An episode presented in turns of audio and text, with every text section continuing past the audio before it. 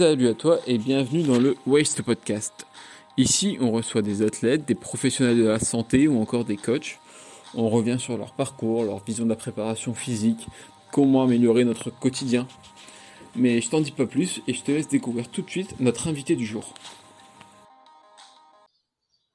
Ok, c'est parti.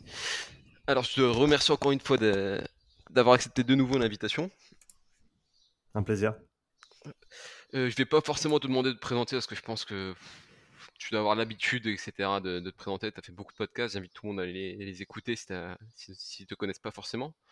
Je vais juste te demander un truc bref, si, je sais pas, par exemple, tu devais donner ta, ta définition de la roue ou Wikipédia, tu vois, en quelques mots. Euh, c'est une bonne question. Euh, je sais pas si euh, déjà je sais pas si j'ai ma place dans Larousse ou sur Wikipédia, donc je vais, je vais attendre un petit peu avant de m'aventurer là-dedans. Mais si je dois faire court, bah écoute ouais, je porte pas mal de casquettes à l'heure actuelle, que ce soit coach sportif, préparateur physique, consultant en physiologie de l'exercice. animateur de podcast, euh, intervenant dans des formations de coach. Mmh. Euh, je pense que ça fait, je pense que ça fait déjà pas mal. C'est certainement les, casquettes principales que je porte à l'heure actuelle. Ok. Donc, tu étais déjà intervenu une première fois dans le podcast pour parler de tout ce qui était filière énergétique, etc. un peu les, nouveaux modèles que tu avais, on va pas dire révélés au monde, mais dont tu parlais beaucoup et qui avaient pas mal fait parler aussi. Là, mmh en ce moment, tu, tu parles beaucoup de, zone 2, d'activités euh, moins intenses peut-être. Est-ce que dans un premier temps, pour ceux qui ne suivraient pas ton travail, tu pourrais expliquer brièvement, je sais que c'est un peu compliqué, mais déjà comment tu as découvert la, zone 2 Pour reprendre le tout début. Bah écoute, ouais ouais, écoute, pour reprendre du début, ça fait maintenant, ah, je vais dire deux ans que je m'intéresse de très très, très très près à la physiologie de l'exercice et que je me suis plongé dans ce monde sans nécessairement avoir de connaissances préalables. J'ai pas d'éducation académique euh, particulière. Je suis pas allé à l'université. J'ai pas de bachelor, j'ai pas de master, surtout pas de doctorat. Euh, et donc je, suis arrivé dans ce monde-là un peu ben, plus du côté pratique et avec simplement énormément de questions auxquelles je souhaitais trouver des réponses. Et voilà, ça fait maintenant, comme je te dis, deux ans que, que je creuse, je creuse, je creuse. Je suis toujours pas sorti du trou. Je suis content là où je suis.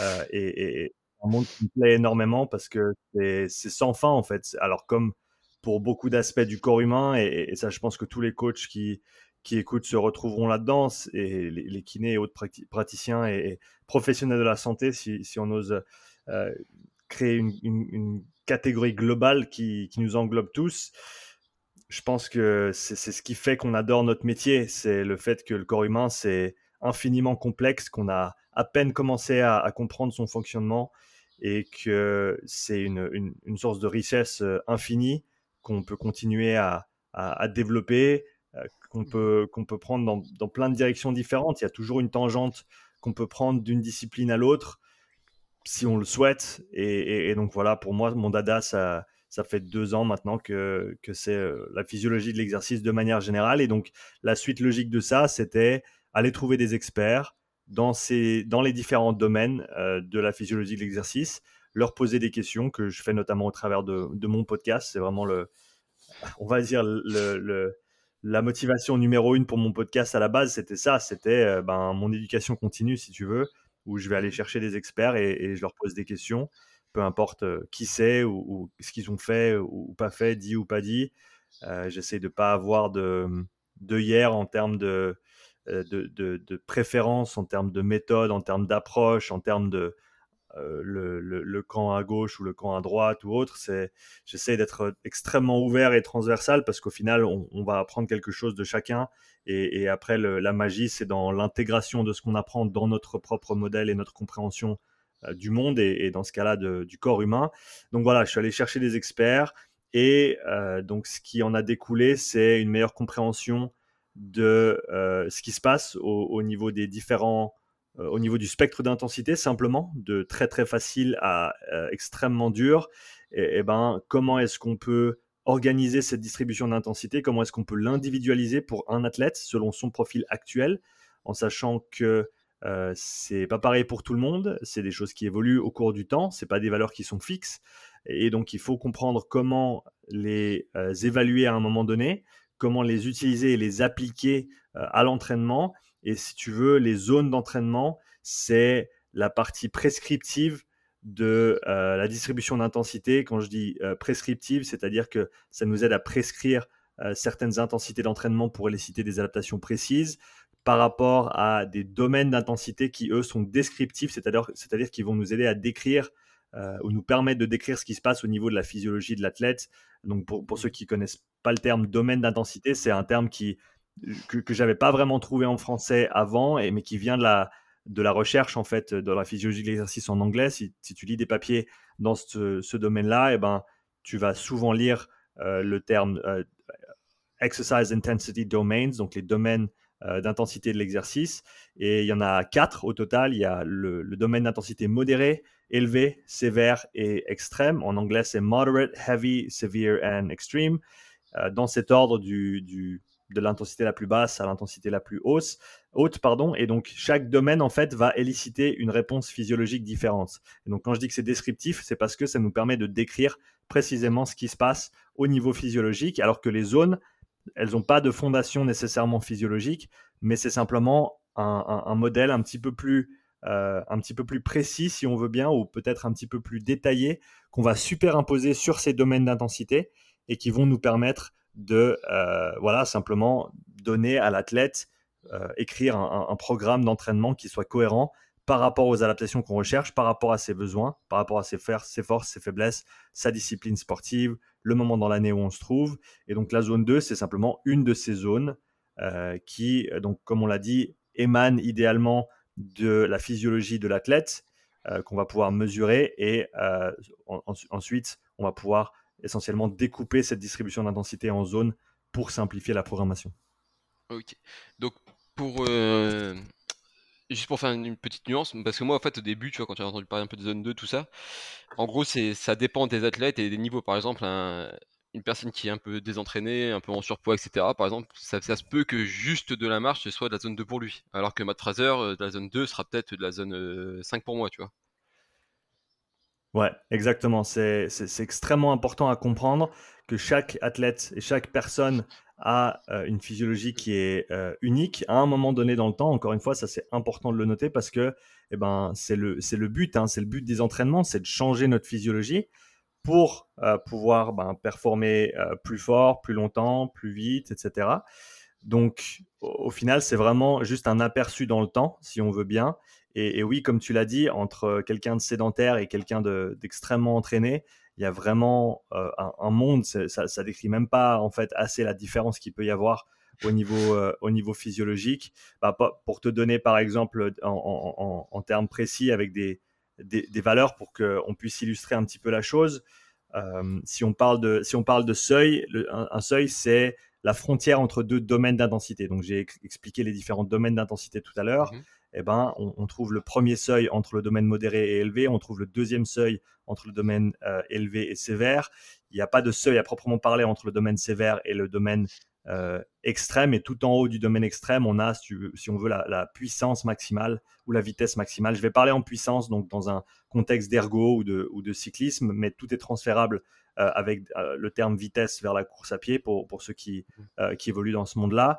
Et, donc, pour donner un exemple concret, en vélo, ben, ce premier seuil, chez une personne sédentaire, elle va peut-être se trouver à, à, à 50 watts, 60 watts, 70 watts et, disons que la personne fait 70 kg, donc on est à 1 watt par kilo, euh, si on prend une valeur relative au, poids de corps, pour quelqu'un de, sédentaire, hors de forme. Euh, alors que si on prend un, cycliste professionnel, eh ben lui, il va plutôt avoir un, premier seuil aux alentours des 330-350 watts. Et, donc, euh, voilà, c'est du simple au quadruple en termes de la puissance que cette personne peut développer tout en maintenant un état interne, un état métabolique interne stable, si on veut bien. Et, alors que voilà, le commun des mortels, enfin même moi, tu me mets à 300, euh, tu mets à 350 watts, je suis largement dans le domaine sévère et 350 watts, je vais pouvoir le tenir peut-être 5-6 minutes. Euh, alors que pour un, cycliste pro, eh ben, il va pouvoir durer 2-3 heures. Et alors oui, 300 watts, c'est 300 watts, donc c'est pas facile. Mais au niveau interne, c'est pas du tout la même chose euh, entre, entre un athlète pro et, le commun des mortels. Et donc ça, c'est extrêmement important de le comprendre. Et encore une fois, si on peut avoir ces valeurs précises pour un athlète, eh ben, ça nous permet d'établir leur distribution d'intensité et donc de programmer par rapport à leur physiologie pour qu'on sache exactement quelles intensités euh, vont, se, vont, vont, être générées par les entraînements et, pouvoir être le plus précis possible avec, euh, avec ce qu'on fait dans l'entraînement. Ok, bah c'est super, tu me fais une transition nickel, tu vois. Parce que moi, par exemple, tu vois, au début, quand on me parlait de zone 2, tout ça, quand je regardais tes vidéos, pour moi, zone 2, c'était je, je calais ma polar sur mon poignet, tu vois. Et quand j'étais dans le bleu, c'est bon, j'étais en zone 2, tu vois. Mais si je veux savoir la zone 2 pour moi, du coup, ça se passe comment? Si tu veux connaître ta zone 2, et eh ben, comme j'ai dit avant, voilà, ta vraie zone 2. Alors déjà, c'est important de comprendre que alors, je, vais, je vais parler euh, de manière, on va dire, transversale entre les domaines d'intensité, les seuils et les zones, parce que toutes ces choses-là, comme je l'ai décrites, sont, euh, sont, sont, interconnectées, si on veut bien. Et, donc, juste pour le, le, rappeler encore une fois, pour que ce soit clair pour les gens qui entendent ces termes pour la première fois, les domaines d'intensité décrivent des réactions physiologiques internes distinctes, que ce soit au niveau de la lactatémie, au niveau de la VO2, il y a plusieurs moyens de le mesurer. Les seuils forment les frontières entre ces domaines d'intensité. Et ensuite, les zones, on les cale, en fait, on les superimpose sur cette distribution d'intensité pour, on va dire, euh, partager, notre, euh, partager notre distribution d'intensité de manière un petit peu plus détaillée. Euh, cela dit, s'il si, y, y, a certaines personnes qui parlent des fois d'un modèle à trois zones, eh ben, que, que j'aime pas nécessairement parce qu'à mon avis, le terme zone, eh ben, il faut, il faut qu'on se mette d'accord sur comment on l'utilise. Et jusqu'à maintenant, eh ben, des zones, il y en a cinq ou plus. Euh, alors que des domaines, il y en a trois, alors quatre avec le domaine extrême, mais on n'en parle pas nécessairement euh, beaucoup du domaine extrême, surtout dans les sports d'endurance. Mais voilà, c'est important de, comprendre que quand quelqu'un parle d'un modèle à trois zones, il parle certainement des domaines d'intensité, ok, donc de la physiologie à proprement parler, ce qui est une manière de s'exprimer en termes euh, d'organiser l'entraînement. Hein. Pas c'est pas juste ou faux. Certains diront que c'est peut-être même plus précis que les zones parce qu'on parle de physiologie concrètement, alors que les zones, eh ben, c'est simplement euh, un découpage un petit peu plus détaillé de la physiologie euh, qu'on a pu mesurer.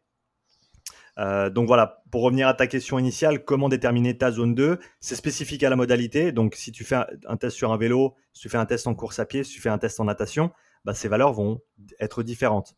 parce que eh ben, on a le corps qui est dans une position différente dans l'espace, on a différents groupes musculaires qui sont recrutés et utilisés, on a différents type de contraction. Un, effort à vélo, c'est pas du tout le même type d'effort qu'en course à pied, par exemple, avec euh, le rebond, avec l'effort élastique, euh, ou la, composante, si on veut bien, euh, élastique du, mouvement. Donc, il faut prendre toutes ces choses en considération et déjà comprendre que eh ben, ta zone 2 sur un vélo, ce sera, pas, ce sera rarement la même qu'en course à pied au niveau de débattement, si tu as, étant donné que tu as utilisé cette mesure-là.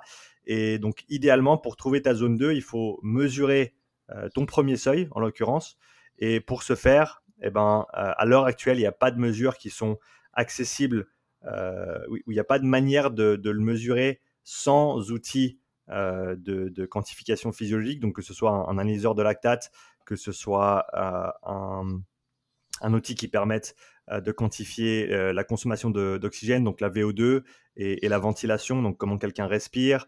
à l'heure actuelle, sans ces outils-là, on ne va pas pouvoir mesurer à proprement parler un premier seuil.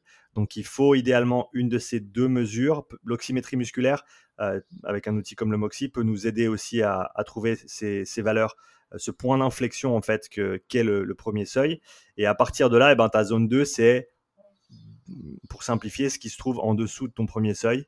Alors oui, on parle de zone 1 comme étant la récupération active, mais à mon avis, c'est plus un spectre qu'une zone détachée de la zone 2 à proprement parler entre zone 1 et zone 2. Euh, et on pourra en parler un petit peu plus tard si, tu le souhaites. Mais quoi qu'il arrive, ta zone 2, elle se trouve en dessous de ton premier seuil. Ça, c'est important de, la situer et de comprendre où est-ce qu'elle se trouve.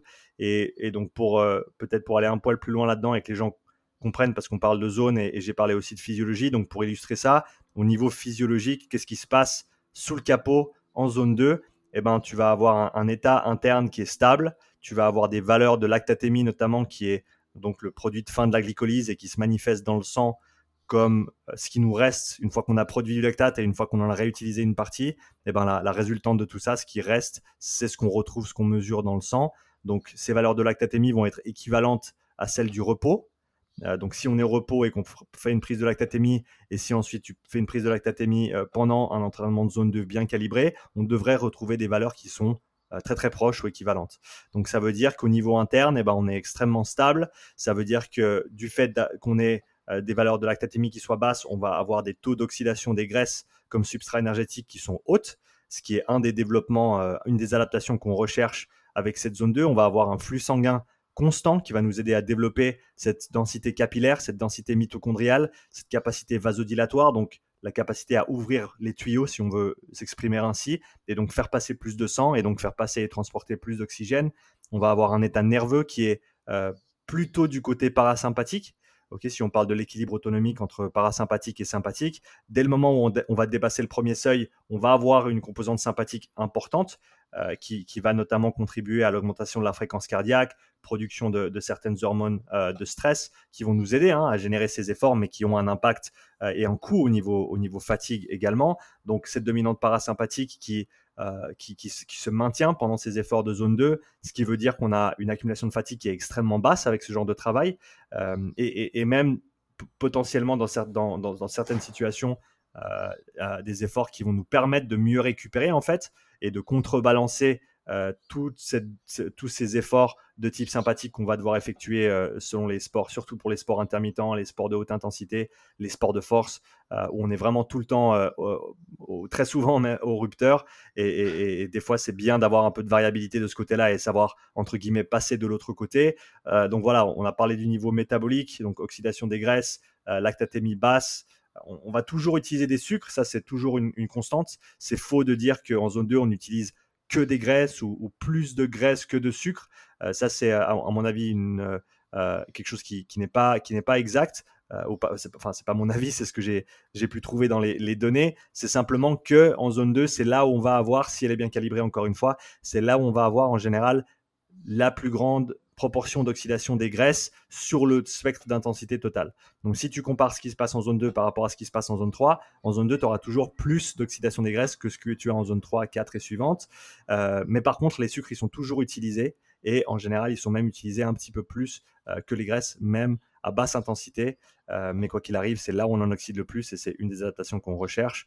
Donc voilà, densité capillaire, densité mitochondriale, capacité vasodilatoire. On a certaines adaptations au niveau central également, au niveau du cœur, donc euh, au niveau du volume d'éjection systolique, notamment au niveau de l'hypertrophie du ventricule gauche, donc le ventricule gauche qui nous aide à éjecter le sang du cœur vers euh, nos organes vitaux, vers nos muscles, vers la périphérie pour alimenter en fait tous ces, tous ces différentes composantes en oxygène.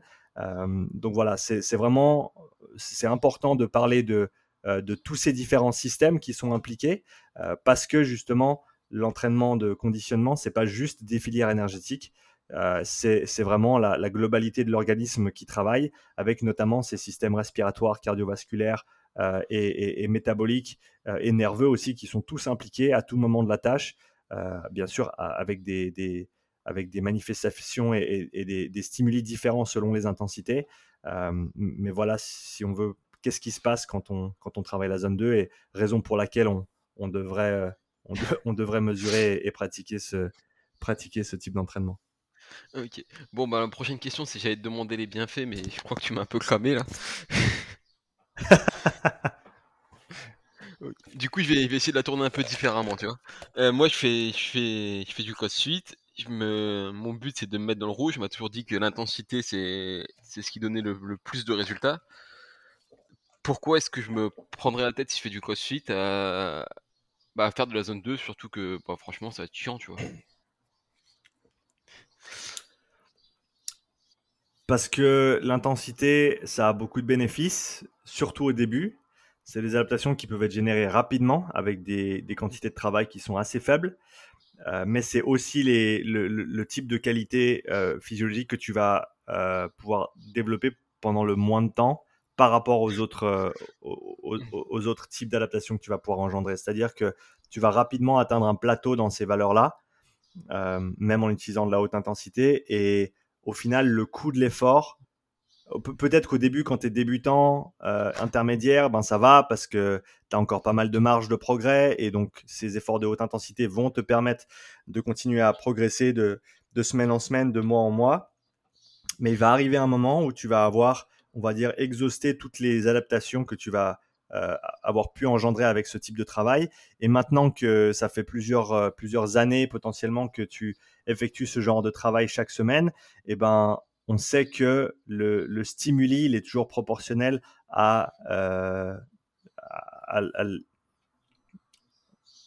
j'essaie simplement de, de, bien formuler ça. Le stimuli qu'on va pouvoir générer, il va toujours être dépendant de si on a déjà été exposé à ce stimuli auparavant ou pas, et récemment aussi. Et ça, on le sait.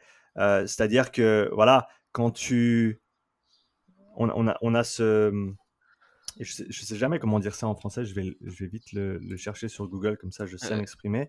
Euh, C'est quoi le, mot en anglais?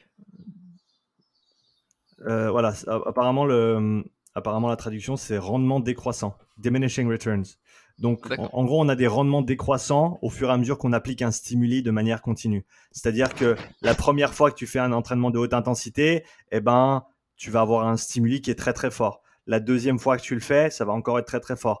Euh, la, quinzième fois que tu le fais, ça va être un peu moins fort. La cinquantième fois que tu le fais, ça va être encore moins fort et, ça va devenir de moins en moins. En fait, le stimuli devient de moins en moins fort plus tu effectues une certaine tâche de manière répétée. C'est pour ça que c'est important de, varier son approche à l'entraînement, non seulement avec les mouvements, mais également avec l'intensité. Parce que si tu n'appliques qu'une seule intensité tout le temps, eh ben ton corps il va plus vouloir s'adapter parce qu'il a l'habitude, il s'est adapté au stimuli et, il n'a plus vraiment de ressources pour continuer à s'adapter vu qu'il est tout le temps exposé à cette même charge. Et, donc, encore une fois, ces entraînements de haute intensité, fonctionnent très très bien au départ et tu peux avoir des progrès assez flagrants assez rapidement. Mais au bout d'un moment, eh ben, tu vas atteindre un plateau avec tout ça. Tu vas avoir des rendements décroissants avec ces, adaptations et euh, tu, ne vas plus pouvoir continuer. Et en plus de ça, du fait que maintenant tu es beaucoup plus fort qu'avant, tu es beaucoup mieux conditionné qu'avant, tu es beaucoup plus endurant qu'avant, euh, tu as certainement développé ta capacité euh, mentale également à comme tu disais, te mettre dans le rouge et à, on va dire, exploiter ton plein potentiel physique, eh ben, ça veut dire que le coût engendré par ce genre d'entraînement, le coût nerveux, le coût de fatigue, euh, le coût pour tes articulations, etc., devient de plus en plus élevé. Et donc, ça devient en fait de moins en moins intéressant d'utiliser ce type d'entraînement, euh, en tout cas très régulièrement, du fait que ça te coûte simplement trop cher pour ce que ça va t'apporter. Au, début, tu n'es pas très fort, tu n'es pas très endurant, donc euh, et, en plus, le stimuli, il est super important parce que tu n'as jamais vraiment fait de haute intensité pour quelqu'un qui, qui démarrerait dans le crossfit et qui a jamais vraiment fait ce genre de ce genre d'effort. Donc, tu as, un rendement qui est extrêmement intéressant avec un coût qui est très très bas.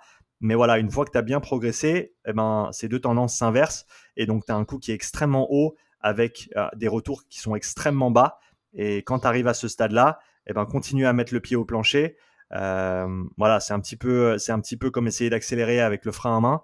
Euh, ça devient rapidement contre-productif. Et, donc, c'est souvent à ce moment-là que les gens se rendent compte que ben, je ne vais pas simplement pouvoir continuer à mettre le pied au plancher tout le temps euh, parce que parce que c'est ça que je veux faire. Si je veux véritablement, alors si si tout ce que si tout ce qui m'importe c'est de me faire mal et de me mettre dans le rouge, eh ben continue sans autre. Euh, pas que je te le conseille, mais voilà, tu peux le faire. Si ton objectif, c'est de te développer euh, en tant qu'athlète, de devenir un meilleur athlète, de performer en CrossFit, eh ben là, tu vas peut-être commencer à raisonner un petit peu différemment et euh, explorer des, des, méthodes d'entraînement ou des, intensités d'entraînement que tu n'aurais pas explorées avant. Ce qui veut dire que eh ben, le stimuli va être d'autant plus important du fait que tu n'as jamais fait ce genre de travail et donc que tu vas pouvoir générer des adaptations assez rapidement et avec très très peu de, avec très très peu d'efforts. Euh, donc, donc je pense que c'est c'est là où, la conversation en général commence. C'est quand des athlètes ont, déjà, se sont déjà bien développés, euh, mais ils n'ont jamais fait ce type de travail. Ils comprennent peut-être pas les bienfaits, euh, la nécessité de, ce genre d'intensité. Comme tu l'as dit, c'est chiant, ça je te l'accorde, en tout cas au début. mais, mais à mon avis, c'est comme tout, c'est quelque chose que tu apprends à, que tu apprends à apprécier. Et, encore une fois, à mon avis, si tu prétends être un athlète complet, si tu prétends être un athlète sérieux et que tu ne fais jamais ce genre de travail, euh, je te dis pas qu'il faut te convertir au, marathon et, et, faire de la zone 2 euh, 95% euh, de tes entraînements. C'est de loin pas mon discours. Mais si tu es allergique à ce genre de travail et que tu souhaites jamais le faire, euh, personnellement, je remettrai en question ton, le, terme athlète, étant donné que si tu ne souhaites pas continuer à explorer différentes manières d'évoluer en, tant qu'athlète. Eh ben, es-tu vraiment un athlète et, souhaites-tu vraiment devenir meilleur ou est-ce que tu veux juste te faire mal chaque jour? Ok. Et d'ailleurs, j'ai une petite question qui me vient, c'est toi qui as eu l'occasion de, beaucoup travailler sur tout ce qui est physiologique, etc. Est-ce que tu penses que le mec qui, qui va WOD tous les jours, tout ça, comme beaucoup font et comme j'ai fait pendant très longtemps, est-ce que tu, au final, tu perds pas à la fin cette capacité à te mettre dans le rouge, tu vois, à force de vouloir te mettre dans le rouge tous les jours, justement? Est-ce que, je sais pas, le, le corps essaie de se protéger en faisant diminuer inconsciemment l'intensité? Ben, Bien sûr, tu es obligé. Tu peux pas être à 100% chaque jour. Et, pour ceux qui me disent, ouais, non, moi je me mets 100% chaque jour, eh ben, je te challenge de, de, pas, de, de faire du 60% pendant deux semaines et après d'aller refaire une grosse séance d'intensité. Et, dis-moi comment cette séance-là, une fois que tu étais bien reposé, comment tu étais par rapport euh, aux autres fois où tu me disais que tu étais déjà à 100%. Et, tu vas voir qu'il n'y a pas photo. Euh, parce que parce qu'au final, ton système nerveux, il peut simplement pas être à 100% chaque jour c'est pas possible de travailler comme ça.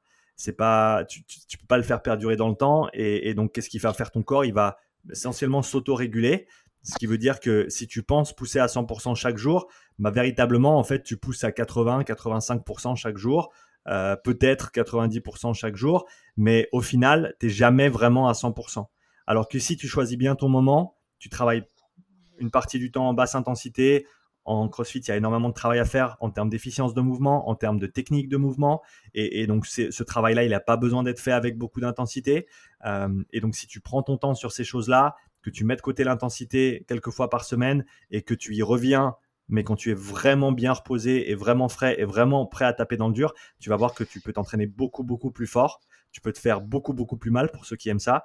Euh, et, du coup, les adaptations seront beaucoup plus intéressantes du fait que tu es bien reposé. Et encore une fois, euh, quand tu arrêtes de t'entraîner chaque jour, et eh ben, tu passes d'un voilà, un rendement effort à, 80-85%, même si ta perception, c'est que tu es à 100%, mais c'est simplement que, que voilà, ton, ton, euh, pour prendre une analogie, ton, ton réservoir il est, il est presque vide et tu as beau mettre le pied au plancher, et eh ben, tu vas pas pouvoir complètement exploiter les capacités de ton moteur.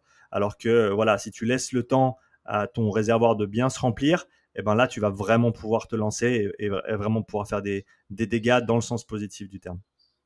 Ok. Et du coup, petite question, parce qu'on voit que ça a beaucoup de, de bienfaits, que ça peut vraiment changer la façon de s'entraîner. Euh, pourquoi généralement, quand on regarde une programmation de, de CrossFit ou, de, ou même d'une boxe en général, on se retrouve sur un skill de 10-15 minutes, un WOD de 10-15 minutes ou avec beaucoup d'intensité. Et ce, du lundi au vendredi. Pourquoi tu penses que beaucoup de personnes fonctionnent encore sur ce euh. système? Est-ce que c'est faudrait pas revoir peut-être le système du CrossFit tout simplement ou? Alors je pense qu'il n'y a, y a pas, à mon sens en tout cas, il n'y a pas un système du CrossFit. Euh, le CrossFit, c'est une méthodologie, le CrossFit, c'est une philosophie à la base. Il y a maintenant le sport du CrossFit également, qui sont deux choses qui ont certains éléments en commun, mais très très peu au final. Euh, et, ça, je trouve que c'est un, aspect extrêmement intéressant du monde du CrossFit, c'est que on a cette méthodologie, on a cette philosophie. D'ailleurs, pour tous les CrossFitters qui nous écoutent et qui ont jamais lu le euh, CrossFit Journal euh, édition 1 et 2, qui, si on veut bien, établissent la fondation du CrossFit en tant que tel, je vous recommande d'aller les lire parce que c'est extrêmement enrichissant et, je trouve que c'est une, philosophie qui est extrêmement bien articulée. Il y je suis pas d'accord avec tous les détails, mais dans, les 99%, je suis, vraiment en accord avec tout ce qui est mis en avant. Donc, je trouve que c'est une philosophie qui est très intéressante. Euh, la compétition de CrossFit, le sport du CrossFit, ça n'a rien à voir avec la philosophie euh, à, proprement parler. Donc, ça, c'est une distinction qui est importante à faire, à mon avis. Après, tu parles de programmation. À mon avis, il y a autant de manières de programmer le CrossFit qu'il y a de box de CrossFit ou de coach de CrossFit. Donc, on ne peut pas nécessairement parler d'un système du CrossFit. Il y a peut-être une convention ou euh, une trame générale qui s'est établie au fil du temps. Euh, et, à mon avis, cette trame, elle est plus basée sur l'aspect euh, logistique, c'est-à-dire, eh ben, quand tu quand tu as une box de CrossFit et que tu souhaites donner des cours de CrossFit collectif, eh ben, tu n'as pas nécessairement un temps illimité par séance tu n'as pas nécessairement un, du matériel illimité par séance non plus. C'est-à-dire qu'il faut faire des choix, c'est-à-dire qu'il faut prioriser certaines choses, c'est-à-dire qu'il faut organiser tes entraînements d'une certaine manière pour faire en sorte que tu puisses donner ton cours, que ce soit viable pour un coach avec 10, des fois 15, 20 personnes avec parfois différents niveaux. Il faut pouvoir adapter les choses. Et donc, à mon avis, cette trame, elle émane plus d'un défi logistique à la base, c'est-à-dire voilà, comment est-ce qu'on peut faire en sorte de toucher un petit peu à tous les éléments du CrossFit en une heure, plutôt que de se dire quelle est le, quelle est l'organisation optimale d'un entraînement et d'une séance et d'une semaine d'entraînement par rapport à, la philosophie du, sport ou de, la méthodologie et ou par rapport à, la physiologie et qu'est-ce qu'on cherche comme euh, générer comme adaptation et, comme progrès pour la personne. Donc, je ne critiquerai pas nécessairement le, cadre qui est souvent utilisé dans les classes de CrossFit euh, pour cette raison-là. Euh, après, si tu me demandes est-ce qu'on peut faire mieux, à mon avis, c'est toujours dépendant de la personne qu'on a en face de nous, de son contexte, du temps qu'elle a à disposition pour s'entraîner, de l'équipement, encore une fois, qu'elle a à disposition pour s'entraîner et, et, c'est pas le, si on continue de parler de, zone 2, c'est pas nécessairement le type de travail, surtout, surtout si tu as pu attirer les gens avec de l'intensité, et ben euh, faire, un, faire un 180 degrés et, dire aux gens, ok, ben là pendant une heure, on va respirer par le nez et on va aller très doucement. Euh, ils vont dire ouais, mais c'est pas ça le CrossFit, ou ouais, mais c'est pas pour ça que je suis là, ou ouais, je me fais chier, ou ouais, j'ai mal aux fesses parce que je suis assis sur le vélo pendant une heure. Enfin, il y a plein, de bonnes raisons de pas faire ce genre de travail, ça c'est certain. Euh, mais à mon avis, une fois que tu commences à comprendre les ramifications en termes de, de, bénéfices que ce type de travail peut avoir. Et là, je parle vraiment autant au niveau euh, performance qu'au niveau santé, parce qu'on n'a pas parlé de l'aspect santé, mais à mon avis, c'est certainement la chose la plus importante si on parle de, zone 2 euh, et, de, sport en général. Hein. La, fondation athlétique d'un athlète, c'est sa santé. Si tu n'es pas en bonne santé, eh ben, tu vas pas pouvoir euh, exprimer ton potentiel aussi pleinement que si tu, si tu l'es. Et, donc cette zone 2, à mon avis, elle fait partie autant de la catégorie santé que, euh, que performance. Et, voilà, pour toute personne qui souhaite se développer de manière cohérente, ça, ça doit faire partie quoi qu'il arrive de la conversation, je dis pas chaque personne doit avoir tant d'heures de zone 2. Non, c'est pas pas le discours. Mais il faut en être conscient et il faut commencer à se poser des bonnes questions sur qu'est-ce qu'on peut mettre en place de manière concrète et pratique pour commencer à intégrer ce genre de travail dans la semaine, euh, sans nécessairement que ça remplace tout et que ça change tout, euh, mais qu'on on puisse en tirer un maximum de bénéfices avec un, un minimum de travail, parce qu'au final, c'est ça qu'on devrait rechercher. Ok. Euh, là, je vais te poser une question un peu. Je sais que ça va être compliqué, mais je m'excuse à l'avance. Disons que demain, tu ouvres euh, de ton côté, tu ouvres la, je sais pas, la, Upside Box, tu vois. Tu décides de, lancer ta programmation, ouvrir ta, salle de CrossFit. Comment tu, tu gérais de ton côté? Maintenant, avec toutes les connaissances que tu as accumulées.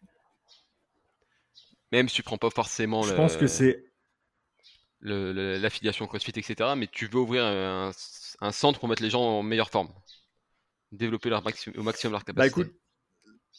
j'ai toujours eu, et, ça c'est quelque chose qui, m'avait interpellé il y a très très longtemps et qui avait été, alors c'est certainement pas lui qui l'a inventé, mais ça, c'est de lui que je l'avais entendu en premier. Euh, pour ceux qui connaissent un petit peu le monde du CrossFit compétitif, des, athlètes comme euh, Noah Olsen, Travis Mayer, qui sont coachés de, mhm. depuis des années par Max Elhaj et Training Think Tank. Et Max, c'est quelqu'un que j'ai connu, alors pas personnellement, mais au, bah, travers d'un podcast que j'écoutais il y a une dizaine d'années en arrière et euh, qui parlait déjà de, du modèle hybride de, de, coaching dans le CrossFit, c'est-à-dire que euh, on aurait des programmations individuelles avec des cours collectifs, c'est-à-dire que les personnes s'entraînent ensemble. Il y a mmh ces liens de communauté, il y a cet échange, il y a euh, ce, euh, cette atmosphère qui te permet de te dépasser parce que tu t'entraînes avec des gens qui sont, euh, voilà, qui sont soit aussi bons que toi, soit meilleurs que toi et qui vont, ben voilà, quand il le faut, te pousser dans tes retranchements, pouvoir te soutenir quand tu, quand tu fais certains efforts et, simplement être là. Et, on sait tous que c'est plus simple de s'entraîner tout seul que, je veux dire, en groupe que tout seul. donc, si je devais demain ouvrir ma salle, je chercherais à mettre en place un modèle tel que celui-ci où chaque athlète, chaque personne a un programme euh, pas nécessairement complètement individualisé parce qu'il y a une trame générale euh, qui peut être commune, mais par contre c'est clair que les intensités, les temps d'effort, euh, le type de mouvement selon les compétences techniques de la personne, et eh ben, toutes ces choses-là se doivent d'être individualisées. Mais si on peut avoir le meilleur des deux mondes, c'est-à-dire une prog individualisés ou semi-individualisés et des, des, cours en commun, ou en tout cas des temps d'entraînement qui sont en commun avec des groupes d'athlètes qui se retrouvent chaque jour ou, sur une fréquence déterminée par rapport à leurs objectifs, par rapport à leur niveau, et qui puissent continuer à évoluer ensemble. À mon avis, ça, ce serait le, meilleur des deux mondes. Ok. Ok, ok. Et du coup, tout à l'heure, tu parlais des, bienfaits pour la santé de la zone 2. Tu peux développer un peu mmh dessus Tu par exemple du système nerveux, tout ça, c'est. Est-ce que par exemple, c'est bah, plus intéressant après une journée stressante de, faire juste un entraînement de zone 2 Je sais pas, par exemple, je j'ai pas dormi, je me suis levé, j'ai été stressé au boulot, etc. J'arrive dans ma salle de crossfit. Est-ce que ce serait pas plus intéressant peut-être de faire juste de la zone 2 plutôt que le vote du jour, tu vois? À mon avis, oui. À mon avis, il y, a, plein de situations comme celle que tu viens de décrire qui, euh, qui, dans, lesquelles tu pourrais et devrais parfois favoriser ce type d'intensité par rapport à, un effort intense. Parce que, encore une fois, si ton système nerveux est pas là, parce que tu n'as pas dormi, parce que tu as beaucoup bu le soir d'avant, parce que tu es super stressé avec le boulot, la famille, les enfants, etc., euh, tu vas pas vraiment pouvoir exprimer exactement ce que tu veux exprimer. Et encore une fois, comme, comme, comme on le disait avant, si tu es tout le temps à 85%, eh ben voilà, tu, ça, veut dire que tu n'es jamais en fait à plein régime et, et, qu'au final, tu, laisses toujours, tu laisses toujours euh, un petit peu de, progrès sur la table que tu ne vas pas pouvoir exploiter du fait que tu n'es pas à plein régime. Et en plus de ça, tu vas toujours engendrer beaucoup de fatigue parce que tu vas toujours travailler très très dur. Et, donc, à mon avis, c'est important de, comprendre que, euh, eh ben voilà, il y a certains moments où, comme tu l'as dit, c'est peut-être pas la bonne idée d'aller se mettre une cartouche et que de, faire un petit peu de basse intensité, ça va eh ben, peut-être nous permettre de encore mieux performer le lendemain.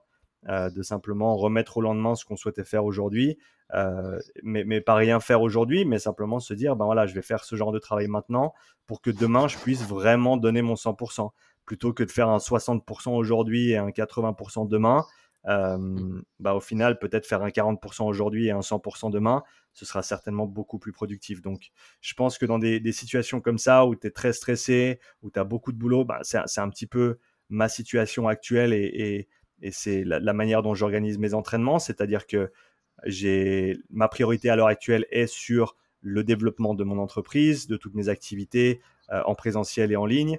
Donc j'ai énormément de travail et je ne peux pas euh, dédier 2-3 heures par jour à l'entraînement comme je souhaiterais peut-être le faire.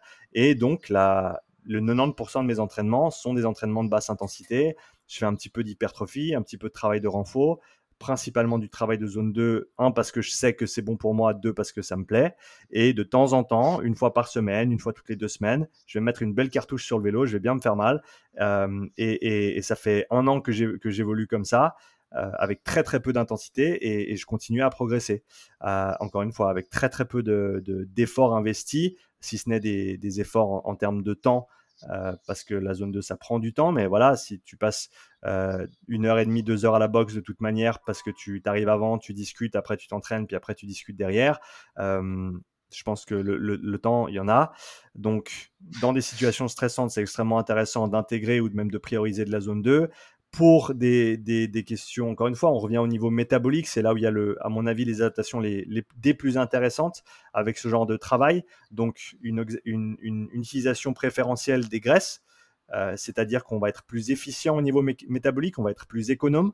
Et euh, encore une fois, euh, de, pair avec ça, on va avoir des, niveaux d'hormones de stress qui sont plus basses, qui sont générés. on va avoir un, état nerveux qui est beaucoup plus, beaucoup plus stable au niveau parasympathique, euh, qui, encore une fois, va contrebalancer euh, le côté sympathique que l'on peut retrouver. je pense que le côté métabolique, c'est certainement le plus important parce que des gens en forme, avec plein de masse musculaire et des gros back squats et capables de pousser des watts sur 5 minutes, j'en ai vu plein. mais par contre, des gens qui sont vraiment bien développés au niveau métabolique et donc qui peuvent ben voilà, produire des intensités d'effort qui sont hautes tout en maintenant cet état stable interne euh, et, en, gros avoir des, valeurs de lactatémie qui, comme je le disais avant, sont proches de celles du repos. Donc là, on parle de domaine modéré pour revenir au, domaine d'intensité en dessous du premier seuil. Euh, ben voilà, des gens capables de, pousser des, 2 watts par kilo, 2,5 watts par kilo. Euh, 3 watts par kilo euh, à, ces, à, ces, intensités-là, ça, ça court pas les rues, quoi. Alors que, encore une fois, sur la surface, ben, les gens, ils, ont l'air en pleine forme, ils ont plein de masse musculaire, ils s'entraînent fort, ils s'entraînent dur toute la semaine. Mais au final, au niveau santé métabolique, est-ce qu'ils ont, est-ce, est qu'ils ont vraiment fait le travail? Et, pour la plus, plus grande partie des, des personnes, à mon avis, la réponse c'est non.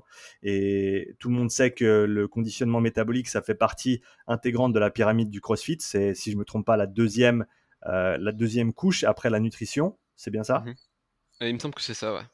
Et, Ouais, et, donc voilà, le conditionnement métabolique, eh ben le, le Metcon, comme on l'appelle, euh, c'est une manifestation de ce conditionnement métabolique, mais c'est à mon avis de loin pas la, seule. Et si tu ne fais jamais de, travail de basse intensité, eh ben est-ce que tu développes véritablement ton conditionnement métabolique? À, mon sens, tu le fais pas du tout en fait. Euh, et, donc c'est extrêmement important de, comprendre ces, distinctions et euh, et, ce contexte global. Euh, mais voilà, au niveau métabolique, je pense que ça, c'est le, plus intéressant. Euh, au niveau santé, bah, il y, a le côté cardiaque aussi, bien sûr, qui, va être extrêmement important, le côté, vasculaire, donc capacité vasodilatoire, qui, vient aussi avec ce genre de travail. un cas concret que je peux, mentionner, et, pour ceux qui sont intéressés par les détails, j'en ai fait une vidéo sur ma chaîne YouTube. Euh, un compte rendu avec Jean-Yves Coupu, qui est un, cycliste ultra, euh, pas loin ah de, chez moi ici en, Suisse, qui est, à, qui Annecy, et qui est diabétique de type 1, donc il prend de l'insuline euh, après ses repas et au cours de la journée. Et donc on a fait un premier profilage physiologique en mars. Il a fait deux mois d'entraînement où il s'est vraiment focalisé sur sa zone 2 qui du coup était recalibrée parce qu'il s'avère que comme 95%, 98% des gens, ils s'entraînaient trop fort quand ils faisaient sa basse intensité. Ça, c'est vraiment une, une quasi constante. Il y a, il y, a, il y a très très peu de personnes que j'ai testées jusqu'à maintenant qui faisaient leur zone 2 à la bonne intensité avant que moi je les teste et que je puisse leur donner des, des, valeurs précises par rapport à leur physiologie. Donc là, mmh. essentiellement, ce serait même pas une, une, une, exagération de dire que tout le monde s'entraîne trop fort quand ils essayent de faire de la basse intensité. Ça, c'est, à mon avis, c'est assez proche de la vérité pour être, pour être juste. Mais c'est vrai que je me et, et donc Jean-Yves, j'ai essayé, là, tu parlais dans une dernière vidéo de au rameur 20 coups par minute ou euh, où c'était avec je ne sais plus qui qui, qui expliquait qu'elle courait à 9 km/h du coup maintenant? Enfin, non, pas 9 km/h, autant pour moi. Euh, c'était euh, ouais, c'était je... crois. Et pour avoir essayé, c'est vrai que c'est vachement long par rapport à ce que j'ai l'habitude de faire. Quand moi j'essaie de faire des efforts pas intenses, même 20 coups par minute au rameur, c'est c'est long quoi sur le coup. Ça, ça, paraît, ça, paraît étrange. ça paraît étrange. Mais voilà, ça c'est. On peut revenir sur le rameur plus tard, mais ça c'est une modalité qui, à mon avis, demande encore à être énormément travaillée au niveau, au niveau technique. Euh, mmh parce qu'il y, y, a des composantes qui sont très très intéressantes à travailler et qui sont en général négligées. Euh, mais pour revenir à la question initiale et, le, petit, la petite histoire sur laquelle je, m'étais lancé, eh ben Jean-Yves, en deux mois de travail, dans sa zone 2 à basse intensité, eh ben, il a réussi à euh, bah, déjà drastiquement changer son premier seuil, ce qui est rare en deux mois, parce que deux mois, c'est pas très long pour ce genre d'adaptation. Mais il a, en gros, il a fait remonter son premier seuil de 15 watts. Euh, les, les, battements n'ont pas bougé nécessairement, mais ça veut simplement dire que pour une fréquence cardiaque donnée, euh, eh ben, il peut produire 15 watts de plus. Mmh. Et puis, d'autant plus intéressant pour moi, c'est que ces doses d'insuline sont descendus de 40%. donc même niveau donc même en tant que diabétique de type 1, même en tant que diabétique de type 1, eh ben 40% en deux mois, c'est énorme. Il n'y a aucun médicament qui va pouvoir faire ça. Et simplement en faisant sa basse intensité à la bonne intensité, il a pu avoir ce changement euh, considérable sur sa physiologie certainement dû au fait que, ben, du coup, vu que maintenant il a mieux développé sa capacité d'oxydation des graisses, il est moins dépendant des sucres. Et donc, qui dit moins dépendant des sucres, dit moins dépendant de l'insuline également. Euh, et donc, à mon avis, c'est ce mécanisme-là qui, est, en tout cas, été, qui a été en partie responsable de, ce qui s'est passé. Euh, mais à mon avis, il n'y a pas mieux pour illustrer l'aspect santé et les bénéfices euh, du côté santé de ce genre de travail. Ouais, bah effectivement, là, c'est. Bah, ouais, limite, ça lui, a, changé la vie, quoi. Et du coup, toi, au quotidien, depuis que tu as, mis en place ces entraînements de zone 2, est-ce que tu sens une différence, euh, pas forcément d'un point de vue sportif, tu vois, vraiment au niveau de ton énergie au quotidien, tout ça? Tu te sens peut-être un peu moins, moins fatigué, moins explosé qu'en s'entraînant intense tous les jours Peut-être plus d'énergie pour faire d'autres choses aussi que du sport, tu vois? Ouais, je pense que ça c'est vraiment transversal et général, c'est-à-dire que ce que tu vas développer en zone 2 comme qualité de résistance à la fatigue, euh, qualité de récupération, qualité de tolérance à la charge, tolérance à l'intensité, eh ben ça va se ça va se retranscrire autant dans tes entraînements que dans ta vie de tous les jours comme tu le dis là. C'est-à-dire que tu as simplement plus de capacité. Tu peux tolérer plus, plus d'intensité, plus d'entraînement. Et, ça, pour, les, amoureux de l'intensité, les amoureux de l'entraînement, c'est peut-être l'argument de vente le plus puissant, c'est de se dire que si tu fais bien ta zone 2 pendant une période, et quand je parle d'une période, je parle de minimum 8 à 12 semaines, parce que, encore une fois, c'est des adaptations mmh. métaboliques, structurelles qui prennent du temps à, s'effectuer. Mais si tu fais bien ta zone 2 pendant des périodes prolongées, tu vas pouvoir tolérer beaucoup plus de volume d'entraînement, tu vas pouvoir tolérer beaucoup plus d'intensité d'entraînement aussi, et donc t'entraîner beaucoup plus fort quand tu, quand tu dois le faire. Euh, et donc les, athlètes que j'ai pu tester, par, par exemple, il y, a, quelques semaines, j'ai eu la, chance de travailler avec euh, Laetitia Combel, euh, une compétitrice en, CrossFit, et qui fait, bah, qui d'ailleurs était une des, une des seules athlètes que j'ai testé jusqu'à maintenant qui faisait de la zone 2 à la bonne intensité. Et ça faisait deux ans qu'elle faisait de la, de la, zone 2 déjà. à la bonne intensité et quand je lui ai demandé tu tolères comment le volume ta charge d'entraînement etc elle me dit ouais ben deux trois entraînements par jour sans problème et, donc, voilà, à mon avis, il n'y a pas de.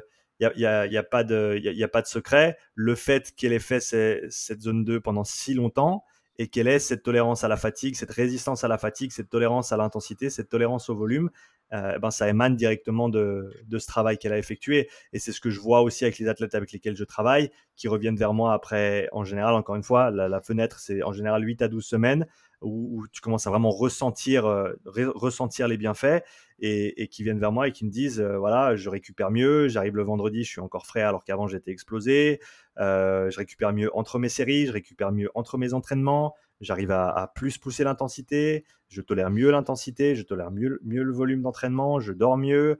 donc je pense que autant ça c'est tout des, des, constats au niveau, au niveau de la performance, mais à mon avis, c'est tout aussi important dans la vie de tous les jours. Si tu as un job qui est très important, si tu passes beaucoup d'heures au travail, si tu as euh, une vie qui est assez stressante, et eh ben, ce genre d'entraînement va être extrêmement bénéfique pour toi parce que ça va justement te permettre de mieux tolérer euh, ta charge de stress tout simplement parce que l'entraînement c'est rien d'autre que du stress euh, que tu appliques au corps d'une certaine manière et si tu peux mieux tolérer le stress de manière générale si ton corps peut mieux tolérer ce stress eh ben, tu, vas euh, certainement mieux performer dans, tous les, dans toutes les dimensions de ta vie.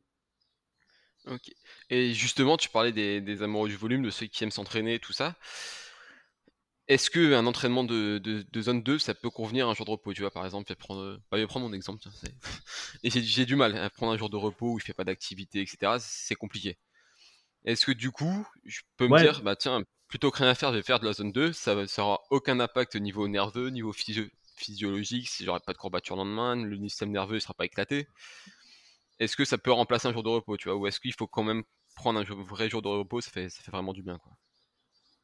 À mon avis, il faut prendre minimum un jour de repos. Minimum un. Si ce n'est deux. si ce n'est deux. Et, pour tous ceux qui ont de la peine à se mettre dans la tête qu'il faut prendre des jours de repos, il euh, y a qu'à regarder ce que font les meilleurs. J'ai eu la chance de mmh. parler avec Guillaume Briand sur le podcast récemment. Euh, il sortira d'ici une semaine ou deux. Euh, donc, il s'est qualifié pour les CrossFit Games avec Willy George, donc deuxième Français mhm. à se qualifier pour les Games, euh, en tout cas cette année. Et, et, ben le jeudi matin, il nage et après il fait rien le reste de la journée et le dimanche il fait rien. Donc et la nage en général c'est pas super intense. des fois c'est un, peu plus intense que les autres, mais quoi qu'il arrive, il a un jour et demi complet de congé par semaine. Et mhm. c'est un gars qui va aux Games. Euh, tu vas voir le, la vidéo que j'ai faite sur le manuel d'entraînement. C'est un nageur de base. Et donc, tu, penses qu'ils font quoi, les nageurs, plusieurs heures par jour dans leur bassin pendant des années? Eh ben, ils font de la zone 2. Ils font de la mhm. zone 2 parce que c'est la, la nature de leur sport. Et donc, le fait qu'ils laissent passer euh, de nageurs, pour moi, c'est complètement évident le fait qu'ils tolèrent bien la charge d'entraînement et qu'ils puissent s'entraîner autant qu'il le fait parce qu'il a justement des années et des années de développement au niveau métabolique qui font que, et même si c'est de la natation et que c'est pas en guillemets spécifique au CrossFit, c'est pas le but. Ces adaptations, c'est des adaptations qui sont générales et qui vont se transférer sur toutes les autres activités sportives qu'on va faire, et ben, ces adaptations, elles auront un impact sur sa tolérance à la charge, sa tolérance à l'intensité, sa résistance à la fatigue, et c'est une des choses qui font que euh, il, a, il a la capacité de s'entraîner autant. Et un autre exemple que je voulais citer, c'est celui de Niels van der Poel, qui est double champion euh, olympique et double recordman du monde en patinage de vitesse, qui a, qui a gagné le. Euh, qu'est-ce que c'était? C'était le, 5 et le 10 km, si je ne me trompe pas, aux, Jeux olympiques récemment avec, euh, deux, avec deux records du monde à la clé. Et quelques semaines plus tard, il a également gagné toutes les, les distances plus courtes euh, au championnat du monde de patinage de vitesse. Euh, il a publié son manuel d'entraînement avec trois ans d'entraînement. Et alors, il, a fait quelques trucs qui étaient peu conventionnels. L'un d'entre eux, c'était d'avoir deux jours de repos par semaine de suite. Samedi, dimanche, off complet pas d'entraînement pendant deux jours. Alors par contre, il se mettait 40 heures d'entraînement dans les dents pendant cinq jours, ça c'est ça c'est clair. Euh, mais après, il prenait deux jours complets de repos parce que il disait ben ça me permet de récupérer complètement, de penser un petit peu à autre chose. Mon système nerveux il, fait un petit reset et je peux repartir le lundi, je suis frais et je sais que je vais pouvoir bien euh, bien m'adapter, bien répondre au niveau physiologique, bien répondre aux entraînements et, on va pouvoir éliciter justement les adaptations qu'on recherche. Si tu ne prends jamais de jours de repos, et eh ben encore une fois pour revenir sur cette idée du stimuli, et eh ben tu es tout le temps sous une charge et donc ton, corps, ton organisme, il va de moins en moins répondre à cette charge euh, parce que tu lui donnes jamais le temps de respirer. Tu lui donnes jamais le temps de se dire ok ben il y a moins de charge donc on va relâcher un petit peu la tension euh, pour que quand tu réappliques la charge et eh ben tu aies encore une fois une réponse qui est plus importante. Le meilleur stimuli c'est celui que tu n'as jamais eu ou celui que tu n'as pas eu depuis un long moment. Et donc euh, si tu peux te donner des périodes où tu fais un petit peu moins que ce soit au niveau macro au niveau programmation générale au niveau micro dans ta semaine même si c'est un jour où tu fais rien, eh ben ça va avoir un effet, un impact considérable positif euh, sur tes performances. Et non, ne fais pas de la zone 2 sur ton jour de repos. Le jour de repos, c'est ton jour de repos. Prends un jour de repos, voire deux, et organise tes jours, euh, tes cinq autres jours euh, avec tes entraînements de manière cohérente pour continuer à progresser. Je peux, je veux dire, et encore une fois, on peut, on peut continuer sur cette, sur cette tangente-là. Tu parles à Evan Pycon qui a travaillé avec beaucoup d'athlètes de CrossFit de très très haut niveau pendant, pendant plusieurs années. Et, une chose qui, dit assez souvent, c'est que une des premières choses qu'il fait avec la plupart des athlètes de niveau avancé avec lesquels il, avec lesquels il commence à travailler, c'est qu'ils coupent leur volume en deux. Parce qu'ils en font trop. Parce qu'ils en font trop. Et du coup, eh ben, encore une fois, euh, rendement décroissant parce que c'est un terme que je viens d'apprendre et que j'aime bien, rendement décroissant. Et euh, du coup, voilà, si tu t'entraînes un petit peu moins, tu vas mieux répondre à l'entraînement, tu vas être plus frais, ton système nerveux il va être euh, plus enclin à vraiment donner de l'intensité et à s'adapter.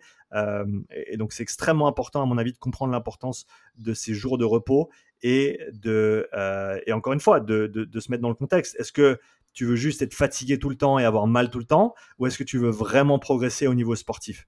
Euh, parce qu'à un moment donné, il faut sortir de ce cadre de j'aime bien me faire mal et j'aime bien l'intensité. Et il faut se dire, est-ce que je veux véritablement progresser en tant qu'athlète ou est-ce que je veux simplement continuer à faire ce que j'ai fait depuis le début et puis je suis un, junkie de l'adrénaline et euh, de la douleur et en fait c'est pour ça que je vis H24. Euh, Donc c'est pas parce qu'il n'y a pas de, de, charge nerveuse ni de forcément de réponse métabolique que c'est pas considéré comme un entraînement quoi la zone 2 reste. C'est un euh, entraînement. Tu vas te poser sur un vélo, tu vas faire ta zone 2, tu vas marcher ou courir, tu vas faire de la zone 2, c'est un entraînement. C'est pas un jour de repos. C'est pas un jour de repos. Du coup, dans, l'idéal, dans, le meilleur des mondes, la zone 2, je la, fais quand? Je la fais sur un jour à part de, mes entraînements ou je la fais euh, après, avant? Bon, t'en as déjà parlé un à peu mon avis... du jour, mais. Ouais, bah, ouais, à mon avis, le, à l'heure actuelle, en tout cas, le cadre optimal auquel, je suis arrivé, et, ça va certainement changer euh, au cours du temps, mais là où, là où je me situe à l'heure actuelle, pour un crossfitter qui souhaite commencer à faire ce genre de travail, mais qui veut pas rajouter des heures d'entraînement dans sa semaine, c'est déjà, après chaque watt de haute intensité, passer 15 à 25 minutes sur un vélo, sur un rameur à très très basse intensité pour faire une bonne récup active et commencer à accumuler des minutes euh, à cette basse intensité. Et ensuite, une fois dans la semaine, tu dédies une heure à un entraînement de basse intensité. Euh, tu choisis un ergo, tu t'y files, tu restes sur le même ergo pendant huit semaines, parce que comme ça, tu vas avoir des adaptations qui sont intéressantes plutôt que de tout le temps tout varier. Tout le temps tout varier, c'est bien, c'est intéressant. Euh, ça fait en sorte que tu as tout le temps de la variété et que tu te fais jamais chier. Mais euh, l'entraînement pour devenir un vrai athlète de haut niveau, c'est pas toujours rose, c'est pas toujours chouette. Il faut faire les trucs chiants, il faut faire les trucs euh, qui sont des fois un petit peu monotones, comme la zone 2. tu peux peux pas passer outre. Euh, donc, euh, encore une fois, il faut, bien te demander euh, qu'est-ce que tu souhaites accomplir dans le sport. Si tu es juste là pour t'amuser, il n'y a pas de souci, amuse-toi. mais si tu veux performer, eh ben, commence à, raisonner de manière un petit peu plus cohérente par rapport à tout ça. Donc, deux à trois fois par semaine, tu rajoutes 15 à 25 minutes après tes entraînements parce que tu es de toute façon à la boxe, assis par terre en train de discuter. Donc, autant le faire sur un vélo et, tourner tranquillement. Et encore une fois, une fois par semaine, une fois par semaine, tu fais une heure zone 2 tranquillement. Euh, et, après 6 à 8 semaines, si tu commences pas déjà à sentir euh, des effets positifs euh, dans l'ordre de tout ce que j'ai pu mentionner jusqu'à maintenant, je serais très très très surpris. Ouais, c'est vrai que pour la petite anecdote, moi je m'y suis mis ben là depuis. C'était quand la, la, pensée du jour que tu as fait où tu parlais justement de, de se mettre sur le vélo après le WOD pour, ou après la séance simplement pour récupérer un peu quoi je me suis mis à le faire une demi-heure euh, mmh après chaque séance. Et je mmh sais pas, j'ai l'impression que j'ai plus d'énergie quand je ressors de la séance de, de, la salle, tu vois, ça ça m'a permis de mieux récupérer et je repars plus je repars mieux quoi. Plutôt que rester allongé pendant une bah ça c'est un des c'est une des choses que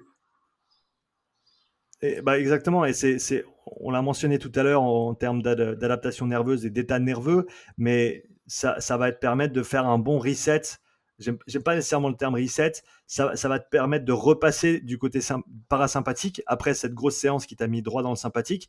Ça va te permettre de redescendre un petit peu dans les tours et de, encore une fois, revenir dans cet état de, euh, en anglais on dit rest and digest. Donc on a le, euh, fight or flight qui est la réponse euh, sympathique si on veut bien de, de, stress et on a le rest and digest qui est l'état parasympathique de base.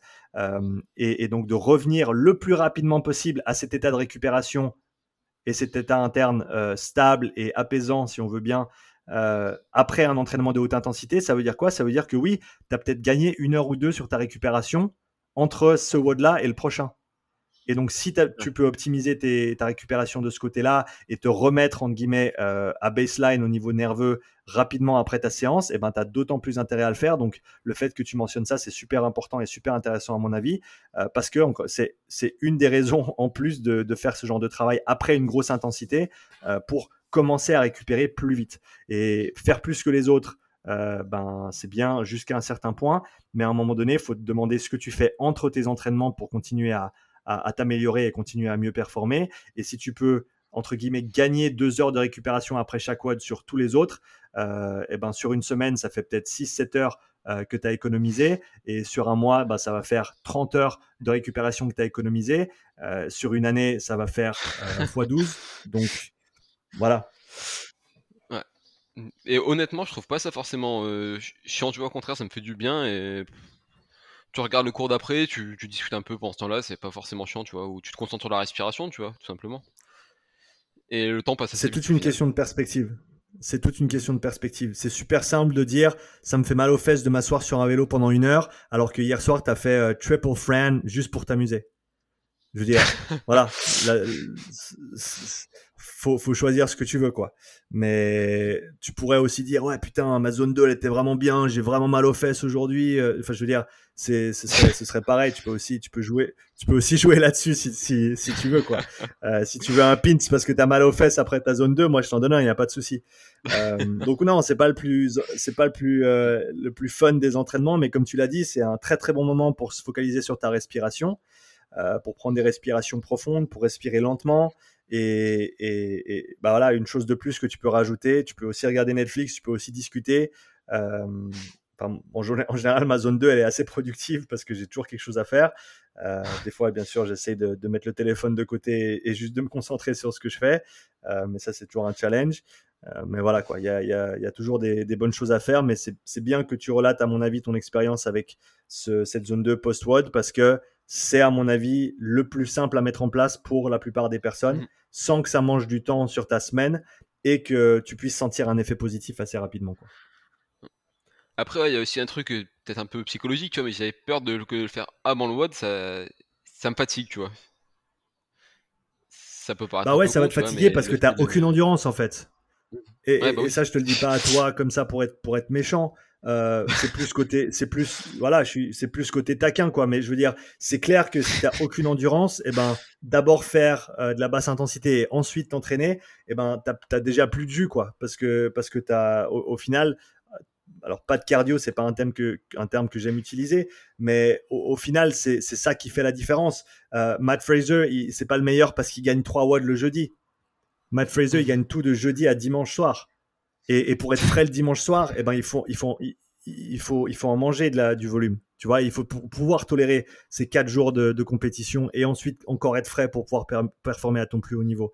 Et, le CrossFit, surtout en compétition et pour les compétiteurs qui écoutent, euh, c'est important de, de, se dire que le CrossFit, c'est un sport d'endurance dans le sens où ta compétition, elle dure deux à trois jours. Ben là, il y a les French euh, qui commencent aujourd'hui, si je me trompe pas.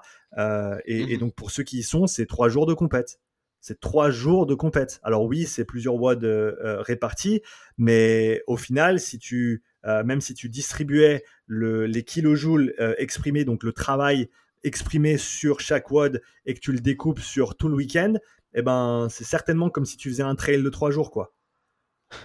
Alors encore une fois, c'est pas les mêmes intensités, mais au final, le fait est que tu dois performer pendant trois jours. Tu dois performer pendant trois jours. Et ça, c'est quelque chose qui commence à faire maintenant en cyclisme professionnel. C'est qu'ils vont pas faire tes tests de performance euh, quand tu es frais. Alors oui, ils vont les faire quand tu es frais, mais après, ils vont aussi te mettre deux heures de vélo dans les dents à une certaine intensité. Et ensuite, tu vas refaire tes tests de performance. Parce que sur le Tour de France, le mec qui gagne l'étape après cinq heures de, de, grimpe et de redescente, eh ben, c'est pas celui qui était le meilleur frais. C'est celui qui est le meilleur après cinq heures de travail. Tu vois, et donc la capacité à performer dans un état de fatigue avancé, euh, ben, pour, pour ces sports-là, c'est extrêmement important. Et pour le CrossFit, ça devient de plus, en, euh, de plus important. Plus les compétitions se rallongent et plus cette capacité à tolérer euh, la charge, le volume, l'intensité et pouvoir performer dans un état de fatigue ou de résister en tout cas au maximum à la fatigue, eh ben, ça devient de plus, important, de plus en plus important. Et, et ben, devine quoi le, les personnes qui ont le plus petit décrément de puissance euh, ou de performance entre leurs tests initiaux et leurs tests euh, en pré-fatigue, eh ben, c'est ceux qui font le plus de volume de zone 2. Là, on parle de cyclisme, euh, donc c'est un, sport d'endurance à proprement parler. mais pour, juste pour illustrer la chose, en gros, tes performances quand tu es frais, elles sont elles sont pas nécessairement hautement corrélées au volume de zone 2 que tu fais. Par contre, les performances que tu vas exprimer après une certaine quantité de travail dans un état de fatigue avancé, euh, ça c'est hautement corrélé à ta zone 2. Donc quand je parle de résistance à la fatigue, c'est ça, c'est voilà, te permettre de tolérer une charge importante et ensuite d'encore très très bien exprimer ton, ton, plein potentiel ou proche de ton plein potentiel. Ok. Bon ben juste une dernière petite question, parce que je pense que déjà tu as, convaincu pas mal de monde. Mais moi, c'est une réflexion que je m'étais faite et qu'on m'a faite aussi, donc euh, je me permets de te poser la question tu vois, si je prends mon cas, par exemple, j'ai vraiment zéro explosivité. Je sais pas passer de, 0 à 100 dans un WOD. Moi, il me faut du temps pour me mettre en route, tout ça. Et j'avais peur au début, tu vois, qu'avec ce travail de zone 2, ça, ça me conforte dans cette zone-là, tu vois. Ça m'empêche de. Je sais pas comment, comment expliquer vraiment, tu vois, mais ça m'empêche de développer cette capacité de passer de 0 à 100, par exemple, sur un print, tu vois le fait de prendre l'habitude de faire des, mmh efforts longs, tout ça, ça, ça me coupe dans ce, cette capacité de tout envoyer d'un coup, tu vois. Je sais pas si je suis Et ton ressenti, ton oui, oui, t'es clair. Ton ressenti, il est comment? Est-ce que tu sens, est-ce que tu sens que du coup maintenant tu es limité sur euh, cette capacité de production d'intensité euh, sur une durée courte ou, pas? Euh, Non, pas du tout, non. Pas du tout, honnêtement, pas pour l'instant. Après, moi je dis, que ça reste, euh, ça fait 2-3 semaines que j'ai commencé seulement, donc euh, c'est pas forcément super représentatif non plus. Ouais, alors c'est clair que si, si quelqu'un s'abonne à la religion de la zone 2, qui n'est pas une religion, mais je, je, le mentionne comme ça pour, euh, pour rigoler un petit peu, si quelqu'un si quelqu'un s'abonne à, à, à, cette religion-là et arrête tout et fait plus que ça, eh ben c'est clair que tu vas avoir beaucoup de peine à faire un WOD à haute intensité. Ça, ça, on mmh. est, ça, on est entièrement d'accord. Donc, encore une fois, mon discours, il n'est pas de tout arrêter et de faire que ça, parce que ça va, ça va, ça va, ça va guérir le cancer et, sauver, et sauver la planète. Mais euh, c'est simplement que c'est des adaptations générales qui vont avoir un transfert ensuite sur tes autres entraînements, autant de, de moyenne que de haute intensité. Si tu as des problèmes à générer de la puissance euh, et, de l'intensité rapidement, eh ben, à mon avis, c'est parce que tu es tout le temps à 8 sur 10 mmh. et, et donc tu n'es jamais vraiment à 10 sur 10. Et pour envoyer du lourd sur deux minutes, il faut pouvoir être à 10 sur 10. Et donc, pendant même trois semaines, de se dire, ben, je vais faire, je vais continuer à faire ma zone 2. Par contre, au lieu de faire 5-6 watts par semaine, je vais en faire deux ou trois. Euh, et, par contre, je vais faire ensuite une ou deux séances de sprint. Par exemple, des sprints sur le bike erg, qui sont extrêmement simples à mettre en place. J'ai fait plusieurs vidéos là-dessus sur ma chaîne YouTube, mhm. euh, qui sont véritablement des efforts supra-maximaux et qui vont, eux, vraiment te permettre d'exprimer ta pleine puissance rapidement. Parce qu'un watt de 5 minutes, t'exprimes pas ta puissance rapidement. Tu es juste très, très fatigué pendant 5 minutes. Mais c'est de loin pas de la puissance maximale. Donc, encore une fois, il faut vraiment se demander qu'est-ce qu'on veut travailler et comment est-ce que je peux atteindre ces adaptations-là. Donc, si on prend l'analogie de la table de mixage euh, audio, eh ben, tu vas descendre un petit peu le curseur sur les watts pendant un certain temps. Tu vas monter un petit peu le curseur sur la pure intensité et quand je dis intensité, je dis sprint. Et euh, après quelques semaines, je ne serais pas surpris d'entendre dire que bah, du fait maintenant, euh, mon intensité, je peux la produire beaucoup mieux parce que bah, du coup, je me suis calmé un petit peu sur les WOD qui sont extrêmement fatigants et qui au final à 8 sur 10 tout le temps t'amènent pas grand chose. Je me suis concentré sur du 10 sur 10. J'ai fait du 4 sur 10 aussi sur ma zone 2 euh, après mes entraînements et, au final bah, tout avance dans le bon sens. Euh, donc c'est ce que j'ai vu jusqu'à maintenant avec les athlètes avec lesquels j'ai travaillé et, et, je serais pas surpris de le voir avec encore d'autres personnes qui, qui, le mettent en place et qui l'essayent. Ok bon ben c'est bon pour moi je pense qu'on a fait un beau tour là déjà. Je sais pas si tu vois quelque chose à ajouter. On a, couvert. On a couvert du terrain. Euh, ouais, peut-être par rapport à tout ce que j'ai dit, et, des fois j'ai utilisé des termes un petit peu peut-être agressifs pour certains, je le fais de manière extrêmement consciente. Euh, j'ai aucune intention euh, négative euh, pour, pour, quiconque. mon objectif, c'est que un maximum de, de personnes, d'athlètes, de coachs prennent conscience de comment le corps fonctionne mmh. pour mieux s'entraîner et pouvoir mieux performer et, pouvoir mieux s'exprimer dans leur, dans leur sport de choix. Euh, et, donc toutes les, les réflexions que j'ai faites qui sont un petit peu, encore une fois, peut-être un petit peu taquines, c'est plus pour réveiller un petit peu les gens que pour être véritablement méchant. J'ai aucune intention d'être méchant. Euh, c'est vraiment juste, euh, bah, ça, ça, part d'une bonne intention et, je sais que ça c'est peut-être pas la, bonne ligne à utiliser parce qu'il y, a plein d'autres choses qui partent d'une bonne intention et qui finissent très très mal, mais je, le fais vraiment avec les meilleures intentions du monde dans le sens où j'espère que euh, chacun prenne conscience de ces choses-là et si ils, en ressentent l'envie et le besoin, intègrent même une, petite partie du travail qu'on a mentionné aujourd'hui et on ressente les bénéfices autant au niveau santé et au niveau performance. Moi, j'attends que ça.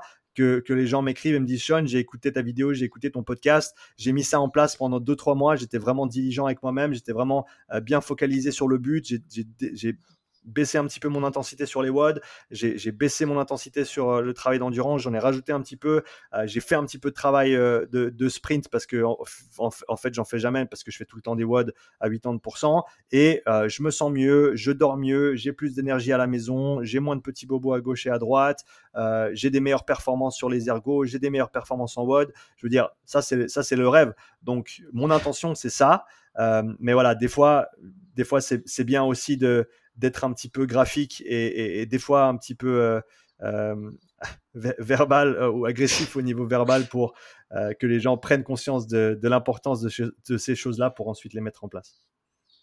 Ouais, bah de toute façon, je pense que la personne qui doute ou qui, qui serait pas convaincue, le meilleur moyen de savoir, c'est de mettre en place pendant un petit moment, prendre l'habitude et de voir le ressenti, quoi. C'est ça, c'est gratuit et tu peux toujours changer d'avis. Voilà, exactement. Ok, bah, je te remercie. Bah, D'habitude, j'ai l'habitude de, finir par des questions euh, qui reviennent tout le temps dans le podcast, mais tu as déjà répondu. Je pense pas que ça a changé. Tu vois, je pense que si je te demande toujours euh, ce qu'il faut privilégier en premier, ce sera toujours le sommeil pour toi. Ouais, ouais, ça, ça reste, ça reste le numéro un. ça, c'est le king. Ça, c'est le, ça, c'est le king incontesté. Ça, c'est clair. Euh, bah, peut-être juste un petit un petit truc que j'ai pas mentionné d'ailleurs, si euh, on rajoute de la zone 2 à ces, entraînements, tu en as parlé dans, dans un profilage que tu avais fait avec un athlète, mais peut-être aussi penser à compenser avec euh, la nourriture derrière, si on veut pas forcément perdre énormément de poids ou. Euh. Ouais, bah, c'est clair que, si tu rajoutes deux heures d'entraînement. Voilà, ça reste une dépense, c'est pas énorme. Donc voilà, pour ceux qui suivent leur, poids de près, eh ben, continuez à faire de même. Et si vous voyez une tendance dans un sens ou dans l'autre, eh ben, ajustez votre approche nutritionnelle en conséquence. Je veux dire, c'est aussi simple que ça. Mais c'est clair que si tu rajoutes trois heures d'entraînement à ta semaine, même si c'est à basse intensité, eh ben, il, faut des calories, il faut en plus. Il euh, ne faut pas avoir peur de manger. Et, voilà, ça c'est un, sujet pour un autre jour, mais voilà, mange ce qu'il faut pour euh, performer euh, à, ton, à, ton, à ton meilleur niveau, c'est extrêmement important. Ok. allez, juste une dernière, après, après je t'embête plus, promis. mais est-ce que toi, depuis que tu, tu, mets des, moins d'intensité, etc., tu as vu euh, ta qualité de sommeil, par exemple, s'améliorer, tu vois, du fait que ton système nerveux soit peut-être moins sollicité, tout ça, est-ce que tu penses que ça peut avoir un impact aussi sur le sommeil? Oui, oui, je dors, je dors mieux si je fais ma basse intensité. Je dors moins bien en général si j'en fais moins. Euh, je suis quelqu'un d'assez euh, pas nerveux, c'est pas le bon terme, mais j'ai pas mal de tensions nerveuses de manière générale. Si tu regardes mes mains quand je suis assis, elles sont rarement ouvertes et calmes. euh, et, et, donc je sais que c'est, je sais que c'est du travail. Euh, et, parce que et peut-être pour revenir brièvement, si tu me permets, sur la conversation d'avant, voilà, l'intensité H24, je l'ai faite. J'ai fait, j'ai mmh. fait du rameur indoor pendant plus d'une année à, hauteur de 5-6 entraînements par semaine, 2-3 entraînements de renfort à côté. Et la zone 2, je savais pas ce que c'était. Et je peux te garantir qu'en un an, j'ai jamais fait de zone 2. J'ai jamais fait de basse intensité. J'ai fait que de la haute intensité. Et, et j'ai très très bien progressé. Euh, mais après, après, je me suis blessé. Ça, c'était en partie, à mon avis, dû à, cet excès d'intensité et ce manque de, d'endurance fondamentale. Euh, en partie, c'était en partie la cause. Euh, mais donc voilà, je, l'ai fait aussi. Et donc, avec cette expérience-là, j'espère que, et, en tout cas la façon dont, dont, je me sens maintenant, le fait que, ben, au grand minimum, je peux maintenir pendant des périodes stressantes, je peux maintenir mes qualités physiques avec très très peu d'intensité. Bah, ça, c'est, je le répète encore une fois, hein, depuis une année, je fais un entraînement d'intensité par semaine, au grand mmh. maximum. Je pense que la moyenne sur la dernière année, ça doit être peut-être une intensité toutes les, tous les 10 jours. Et je continue à progresser. Mes chiffres continuent à monter. Euh, et mmh. donc, c'est important de se dire que juste parce que tu en fais moins, ça ne veut pas dire que tu vas, que tu vas, que tu vas perdre. Euh, tu vas perdre cette capacité à produire de la haute intensité. Il faut se mettre une cartouche de temps en temps parce que sinon, bien sûr, ton corps il perd la capacité de le faire, mais euh, tu n'as pas besoin de le faire tout le temps. Et c'est clair que si tu réduis un peu l'intensité et que tu rajoutes un peu plus de basse intensité, euh, tu, vas certainement avoir des, sentir des, effets positifs sur ton sommeil. Ok. Et j'en profite pour faire un autre parallèle, après, après j'arrête, promis. Mais du coup, c'est vrai que tu parlais de, de blessures, tout ça, je me c'est une pensée qui, me vient juste à la tête, c'est peut-être complètement con ce que je vais dire, mais bon, tant pis, je me lance. Le fait de développer tout ce qui est mitochondrie, avoir une meilleure circulation sanguine grâce à la zone 2, est-ce que ça pourrait pas justement prévenir de certaines blessures, genre euh, les tendinites, par exemple, tu vois? On parle souvent d'envoyer du sang quand on a une tendinite. Est-ce que le fait de faire de la zone 2, justement, de faire circuler du sang, avoir une meilleure circulation, ça pourrait pas éviter ce genre de. Je vais pas dire que c'est ce qu'on fait de la zone 2 qu'on aura plus de tendinite, tu vois, mais prévenir un peu le problème. Alors ça, je pense qu'il y a une conversation intéressante à avoir sur le travail accessoire type, euh, type bodybuilding, donc type mhm. euh, hypertrophie, avec des mouvements monoarticulaires, des mouvements d'isolation, qui, sont, qui ont été en tout cas mis de côté pendant assez longtemps dans le CrossFit, qui font leur réapparition euh, au grand minimum parce que c'est cool d'avoir des gros biceps et parce que eh ben, tous les pros le font. parce qu'à mon sens, le, le, travail d'hypertrophie, le travail accessoire euh, comme celui-là, c'est l'équivalent de la zone 2 au niveau musculaire et, au niveau articulaire. Donc, et, ça, pour les gens qui l'intègrent, ils, le savent et ils sont certainement en train de, dire, de, faire oui de la tête. Euh, c'est que quand tu intègres ce genre de travail, ben voilà, tu as moins de petits bobos, tu as moins mal aux articulations parce que tu as plus de, flux sanguin. Tu vas aller taper tous les différentes fibres musculaires euh, parce que voilà, quand on fait des mouvements polyarticulaires, bah, c'est super cool parce que tu brûles plein de calories. Euh, et tu peux mettre plein d'intensité lever plein de poids, mais au final, tu as quand même pas mal de, zones qui sont euh, sous-utilisées par rapport à d'autres. Et donc d'aller exploiter ces, zones, ces, fibres musculaires, ces groupes musculaires qui sont euh, peut-être sous-exploités dans, le contexte d'un entraînement pur CrossFit, ça, peut avoir que des, que des bénéfices. Donc oui, je pense que à plein de niveaux différents, le travail de zone 2 est encore, encore plus intéressant, allié avec un travail euh, accessoire type hypertrophie. à raison de une à deux séances par semaine, ou même, encore une fois, ben, tu alternes entre, après tes WOD, tu alternes entre une fois de la zone 2 et une fois un peu de travail hypertrophique. tu vois, où tu mmh fais de la zone 2 après tes gros WOD et, une fois par semaine, tu rajoutes un petit peu de travail hypertrophique. ça, ça va avoir un impact positif, encore une fois, sur autant la tolérance de charge que cet état de santé au niveau, euh, au niveau tissulaire et, articulaire. Mais d'ailleurs, je crois que c'est ce que Guillaume Guillou fait dans ses box tous les, tous les jeudis. C'est dans ses box, je crois que c'est juste 45 euh, minutes d'un AMRAP sans intensité avec euh, du travail de renforcement. Quoi. Bah voilà. Facile. ok, ok. Bon, bah vas-y, je vais pas te, te, prendre plus de temps. Je te remercie encore de m'avoir accordé ce temps. Merci à toi, Vincent. C'est un plaisir. J'invite tout le monde à aller voir ta chaîne, tes, podcasts, et, etc. C'est plein de ressources, c'est gratuit, donc euh, pourquoi se priver? Voilà. C'est ça, exactement. Merci beaucoup de m'avoir reçu à nouveau, Vincent. Je t'en prie, bon après-midi. Allez, ciao.